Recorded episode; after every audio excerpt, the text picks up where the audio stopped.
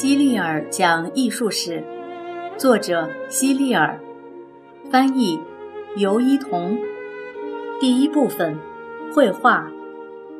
第六章，中世纪的画。在耶稣生活的时代，最著名的城市就是意大利的罗马。罗马的基督教徒很多，比耶稣的故乡和他生活过的其他地方都多。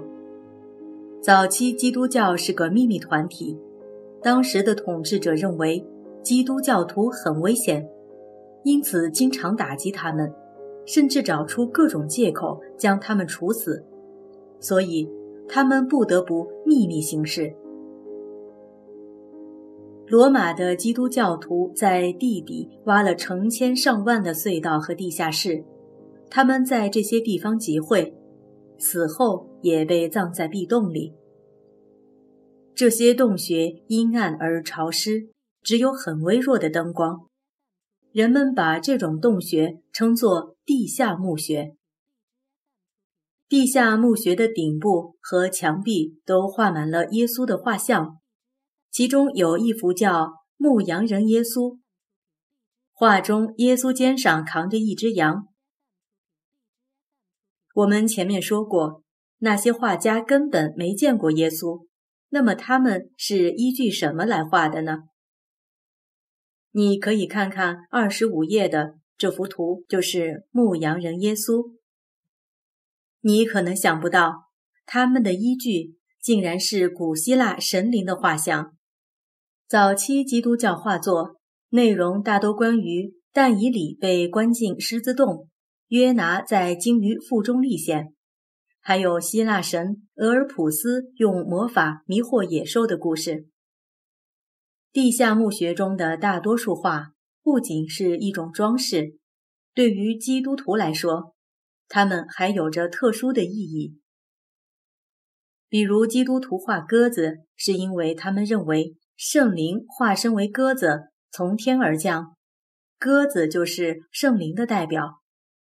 他们画公鸡，是因为当圣彼得撒谎时，正好有公鸡啼叫。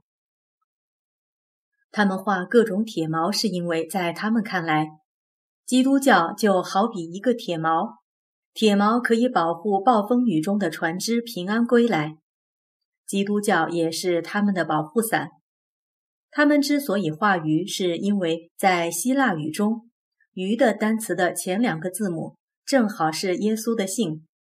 他们画葡萄树，是因为耶稣曾说：“我就是一棵葡萄树。”除此之外，基督徒还画过不少类似的具有象征意义的画。耶稣死后，大约又过了三百年，罗马帝国皇帝君士坦丁大帝成为基督徒，基督教终于可以公开活动了。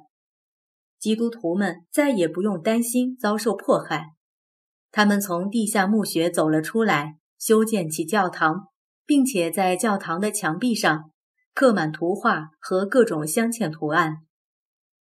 在之后的一千多年里，圣经里的人和故事仍然是基督徒作画的主题。古希腊画家画的人物很少穿衣服，因为他们认为。健康的人体才是最美丽的东西，所以他们不愿意遮盖它。